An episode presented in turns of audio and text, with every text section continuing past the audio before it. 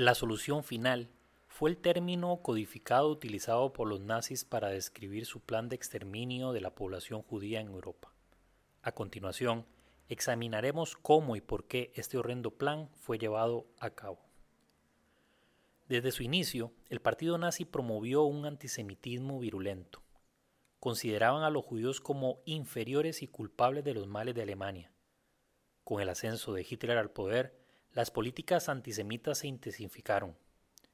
Inicialmente los nazis promovieron el boicot, la segregación y la emigración de los judíos, pero a medida que avanzaba la guerra, estas medidas evolucionaron hacia la exterminación.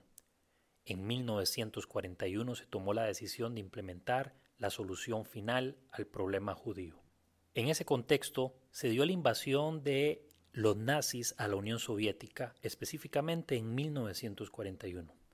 Los Einsatzgruppen, o escuadrones móviles de la muerte, fueron desplegados tras la línea del frente entre la frontera Ribbentrop y Molotov.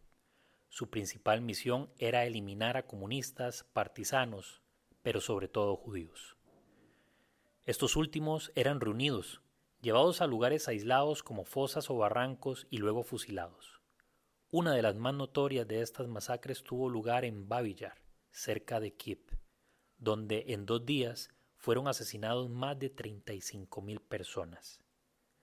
A menudo las autoridades nazis se valían de los colaboradores locales para ayudar en estas ejecuciones. Estos colaboradores participaban en la detención, el transporte y en ocasiones en las propias ejecuciones. Se estima que en esta primera etapa de la solución final fueron asesinados aproximadamente un millón y medio de judíos a tiros en estos eventos masivos en el este de Europa. Esta cifra no incluye a los muchos romanos, comunistas y otros grupos también ejecutados. Para enero de 1942, altos oficiales nazis se reunieron en la conferencia de Wannsee para coordinar la solución final. Reinhard Heydrich y Heinrich Himmler jugaron un papel clave en la planificación y la ejecución de este plan. Se construyeron y utilizaron campos de exterminio como Auschwitz, Sobibor y Treblinka para llevar a cabo el asesinato en masa. Los prisioneros eran trasladados en condiciones inhumanas y exterminados en cámaras de gas. La solución final fue facilitada por la colaboración de algunos gobiernos y ciudadanos en los países ocupados, pero también hubo diferentes actos de resistencia y esfuerzos para salvar vidas. Se estima que aproximadamente 6 millones de judíos fueron asesinados durante el Holocausto, tanto en la Shoah de las balas, como en los guetos, como en los campos de exterminio. La brutalidad y la escalada del genocidio dejaron una cicatriz imborrable en la historia y llevaron a la formulación de nuevas leyes y tratados internacionales sobre derechos humanos.